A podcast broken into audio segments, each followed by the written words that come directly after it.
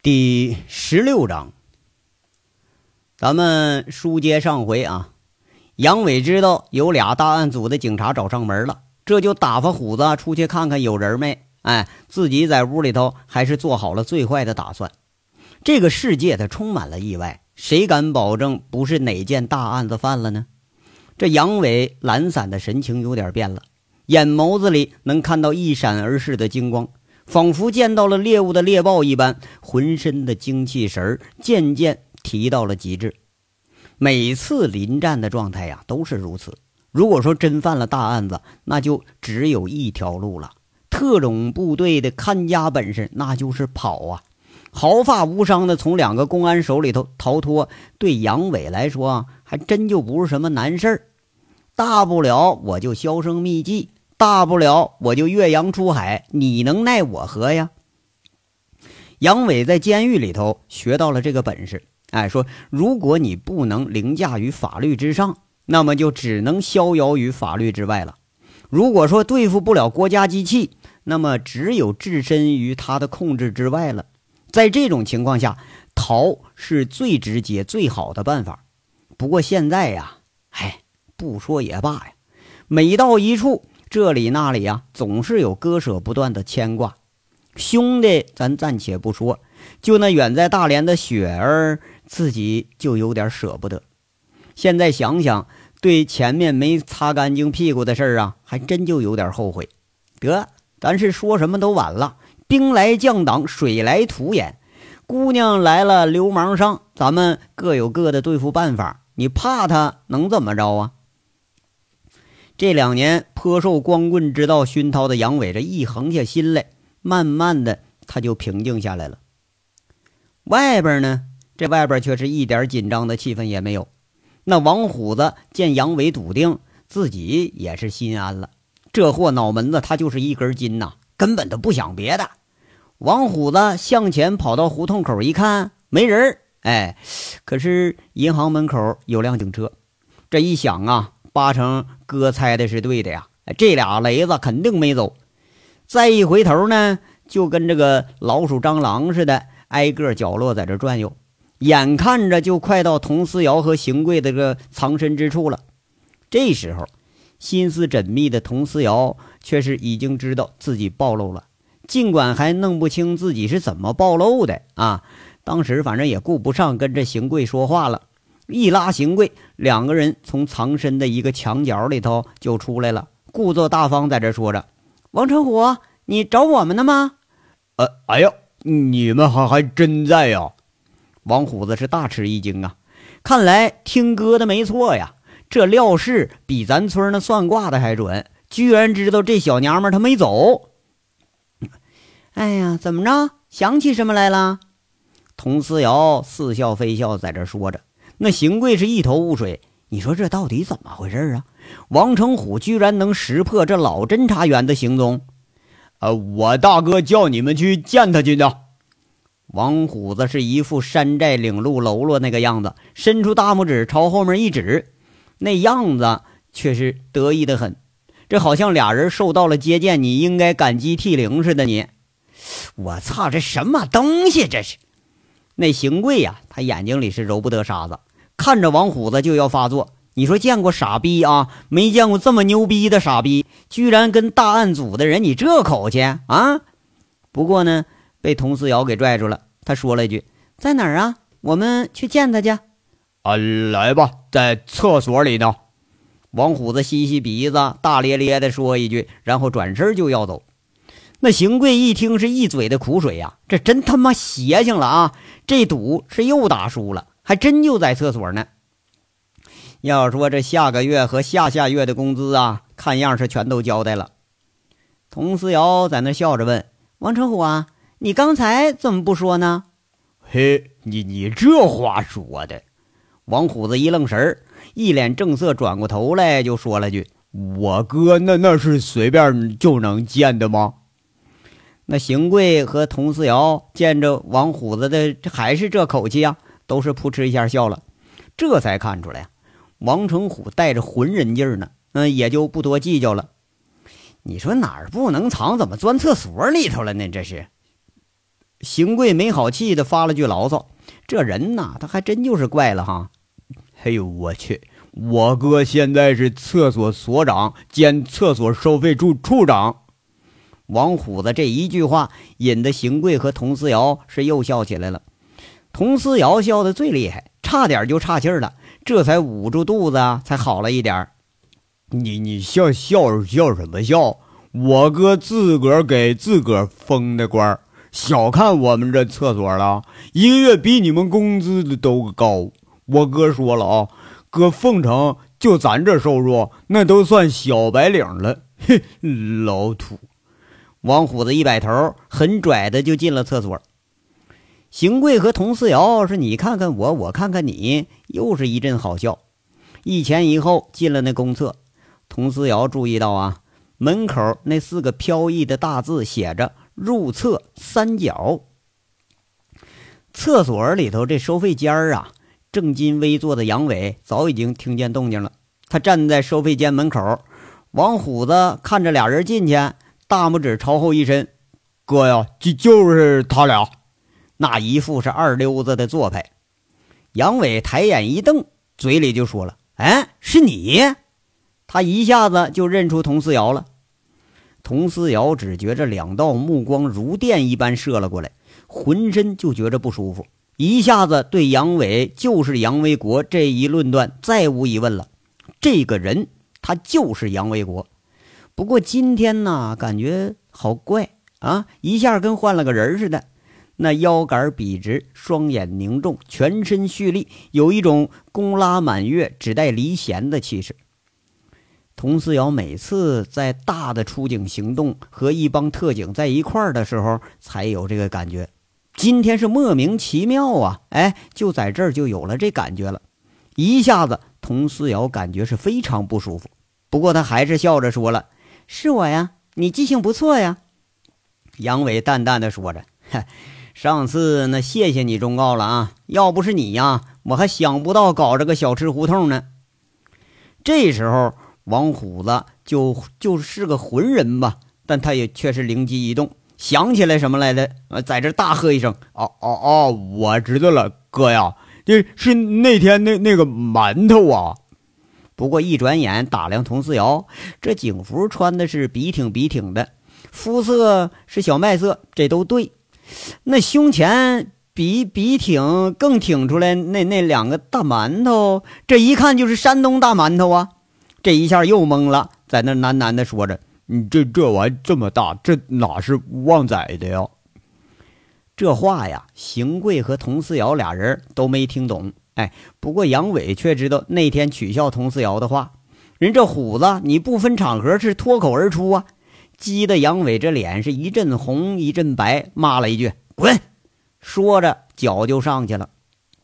王虎子和杨伟那是搭档时间最长了。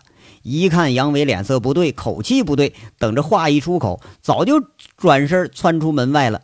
这大脚丫子早都挨惯了，哎呀，记性啊还是长了不少了，知道说错话了，转身就跑。啊，二位啊，对不起啊，我这混弟弟呢就这样，别见笑。你们有什么事儿，你直说啊。这里呢是没水、没茶、没座位，我还真就不好招待你们。杨伟不冷不热地说了一句，直噎的那个邢贵是翻白眼儿。去你丫，这会儿就有水有茶，我能喝下去吗？你是杨卫国？佟四瑶冷不丁问出一句。哎，对这种人呐，单刀直入比拐弯要好一点。啊，是，那是多年前用的名字。为什么改名啊？佟四瑶盯着杨伟，试图从他神情里找出一点破绽。哪怕是紧张也行啊，不过很失望。杨伟此时的脸和那个泥塑木雕一般，看不出任何表情。杨伟啊，稍等一下，有了点笑意，说了：“警察同志啊，我不管你是什么大案组的小案队的，这改名总不成我还得通知您吧？啊，法律上也没规定老百姓不得擅自更改姓名啊！啊，得，你也别来回拐弯，有什么事儿啊，你直说。”知道我们为什么找你吗？佟四瑶又换了个角度，试图再次找出点什么来。不过他还是失望了。杨伟同一座山岩一般，根本就是岿然不动。那搁大案组的行话，这是典型的茅坑里的石头，又臭又硬。哎呀，那要是知道你们为什么找我，那你们还能找着我吗？我再提醒您一遍啊，请直说。杨伟典型的坏笑又浮现在脸上了，一脸的不屑，那神情在邢贵看来就是俩字儿：欠揍。看来啊，佟思瑶的打算都错了。本来想问几句，证明一下自己的判断，看样啊，白问了。吴铁军，你认识吗？佟思瑶直接雷了一句，奔向了主题。本来呢，这事儿就简单，就是为五局找个部下。不过，佟思瑶和邢贵这一路查来，这兴趣是越来越浓，反而把这正事儿啊当成了闲事儿了。杨伟脑子转的是飞快呀，那一刹那就做出决定，很直接的回答：“对不起啊，按照军事保密条例，你们无权询问长官姓名、职务等信息。如果必须要我回答，你们必须出示军区政治部签发的外调证明。”必须经过市一级以上公安机关的许可备案。这位女警官呐，你这个二级警督级别好像是低了点啊啊！你哎，你呢？你更不够啊！杨伟示意邢贵，那邢贵就一个警司啊，比普通警员稍微高一个层次。杨伟这话倒不是胡扯啊，这个雪豹部队的保密条例历来它是很严啊。这背的呀，看样是一辈子咱都忘不了了。不过呢，这话听起来倒像是笑话这俩人是级别太低。邢贵和佟思瑶俩人一下给噎得够呛，一个看厕所的啊，把警察给数落了一遍，这传出去，这都成笑话了。那邢贵呀，终于是反应快了一回，接着话茬说一句：“杨卫国，你不早被开除军籍了吗？你都好意思提这个军人保密条例？”杨伟在那儿一笑啊，这个笑声里头有点凄凉，这话好像挑起了他心底的顾忌。就听杨伟说了：“军人是骨子里的血性，不是嘴皮子上的称号。你当过兵吧？啊，看你这样，最后是不是没混得了士官，当个大头兵你就转业了吧？不是你这……”邢贵这火爆脾气就有点上火了。虽然自己级别不高吧，啊。但这几年在大案组威风凛凛的，各地案犯抓的没有个一百也有八十了吧？啊，这小混混、大流氓，那见了都得低头哈腰在这供着，哪受过这气呀？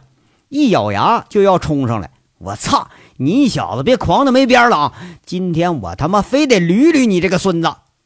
邢贵，那佟思瑶一见邢贵又要发作，厉喝了一声。邢贵猛然想到自己面前这人呐。还是领导的部下呢，他猛地刹住车了。杨伟又是大笑三声，说了：“他妈妈的，凤城的警察我见过不少啊，你是最没素质的，连个片儿警的修养功夫你都不如。”看着兀自呼呼的那个邢贵，就听杨伟又说话了：“小子，你还别不服气啊！从你进门我就看出你是个当兵的啊！你刚才想冲上来。”第一个起手式是侦察兵的老动作，锁喉出肘，然后再来个侧摔，对不对呀？但你出手不坚决，心里头有所顾忌，对不对呀？啊，要说动手啊，我看你连旁边就这位娘们你都不如，你呀就别丢人现眼了啊！这话是如同五雷轰顶啊，一下把邢贵就给弄懵了，出手动作还真像杨伟说的那样。这是邢贵当侦察兵时候练的那个拿人绝招，百试不爽。杨伟一下子点破了，还真就吓他一跳。是吗？口气挺大呀，杨维国，我还真小看你了。佟思瑶说了一句：“哎，这与上次饭店跑堂那形象相比，这差异还真是太大了点儿了。”嗨，两位警官呐，咱就别废话了啊！你们要问的回答不了。两位请便。如果说没什么事儿呢，别在这打扰生意。这一会儿啊，你得耽误兄弟好几毛钱收入呢。啊，两位请了。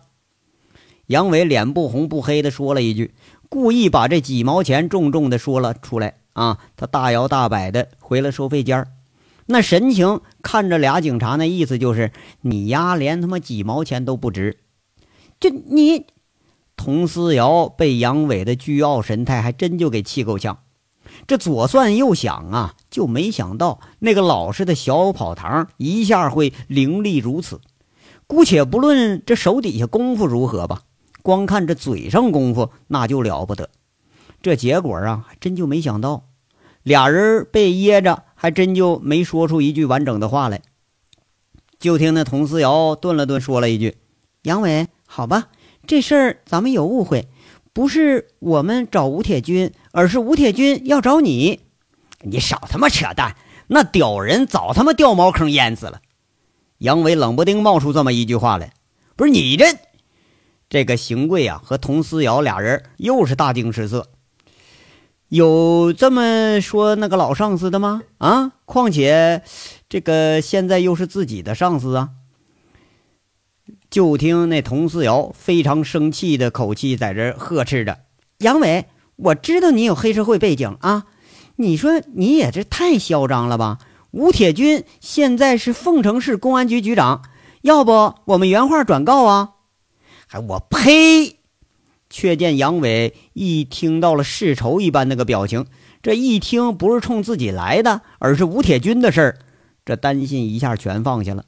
那二溜子老兵痞的作态就出来了：“什么他妈局长啊，我还厕所所长呢！他妈的，不来这儿先拜山，让我看他去，想的他妈美！”但要再说呀，却是已经有俩人诧异的走进厕所了。杨伟大咧咧的也不理会，开始啊一毛一毛数零钱了，根本就无视邢贵和佟思瑶俩人的存在。那佟思瑶和邢贵这俩人哪受过这窝囊气呀？可是这一副无赖相、原形毕露的杨伟，那还真就是拿他没办法。佟思瑶气哼哼地说一句：“哼，我看你能装到什么时候？”邢贵，咱们走。佟思瑶有点嗔怒的一摆头。俩人起身就往外走，哎，等等！杨伟一声从背后传来，邢贵二人不由自主就停下脚步了。莫非这个事儿有了转机了？正诧异着，却听杨伟说着：“那娘们啊，你那个警号尾数是幺二六五七八，我可记着你了啊！大案组牛逼的了不得呀！啊，随便就可以说人是黑社会，是不是啊？”我保留控告你诽谤的权利啊！走吧，别在这打扰厕所生意。你们没看见，你们一进门，连上厕所的老百姓都吓跑了。真是个马不知脸长，乌鸦不知道自己黑。王八套了个马甲，你装乌龟，这家伙拽的跟个二五八万似的。哎呦我操，气死我了！这那邢贵呀，这口气实在是喘不上来，手就要往腰里摸，那架势是要拔枪。这佟思瑶一见拉不住，一脚就踹在那邢贵的腿弯上，紧跟着就一句：“邢贵，你还嫌你自己案底少啊？今天你要拔了枪，那你这身上衣服你还真穿不成了。”走，这句话管用啊！一下子说的邢贵耷拉下脑袋了。以前办案呢，因为出手过重，伤过嫌疑人，被督察那给查了若干回，这就成了抹不掉的污点了。如果说你一辈子都当警员吧，无所谓，可是你要想往上走一走，那这就是问题了。哎，这起码你考察你就不过关呢。眼看着俩人离开了厕所，杨伟这才起身。刚才那一幕落在他眼睛里，不禁有点感叹：这娘们啊，比我们家雪儿还厉害呀！要说看样啊，这是个有脑子的，不像是个胸大无脑的。正在这发愣呢，那王虎子凑上来了，小心翼翼在说。哎，哥呀，嗯，没事吧？哎，虎子，杨伟看着王虎子，看样啊，一直就在外面等着呢。杨伟有点落寂的在这儿，呃，拍了拍虎子的肩膀，说一句：“咱们呐，兄弟的缘分要到头了。看样啊，这凤城我是待不下去了。虎子，明天我就走，以后这店里店外呀，可就全靠你了。你小子可别犯浑啊！”我给你留一部分钱，兄弟的事儿吧，以后你多照顾着点啊！哎，哥呀，你这是咋的了？你你是不是真有案子呀？哎，没有，哪有啊？那那你跑啥呀？俩警察就把你吓这样了？哎，不是怕这俩警察，是怕幕后那老大，那是你哥的大哥。原来呀，净跟恐怖分子打交道嘞。这人一来，凤城这帮流氓混混是要倒霉了。我呀，得赶紧撤，别什么事真给我提溜住了，我想走都走不了，那就麻烦了。哦，那那那好啊，那呃，把他请来给咱们当大哥，那不更更好吗？王虎子当时就喜形于色了，蠢货，他现在是凤城公安局局长，你请去。杨伟一句话吓得王虎子直吐舌头，这派出所所长一个个那都牛逼哄哄的，惹不起了。你别说，这是个公安局局长了。哎呦，哥呀！那那他是你大哥，你不能找找他家，完了以后咱们兄弟都好混点。王虎子开始提意见了。嗨，我这我找个屁呀！我呀，哎，我进监狱就是他亲手把我送进去的。那货呀，从来都软硬不吃。你说我现在又混成这德行，我哪有脸去呀？要去呀，早出来时候我早都去了。我至于还在凤城流落街头吗？得了，虎子。早点回家啊！我有话跟你说。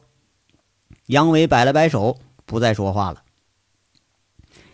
一天以后啊，凤城市公安局这个局长办公室，从各县区调研返回凤城的吴铁军刚一进办公室，正翻看着这个各县区公安局长的述职材料呢。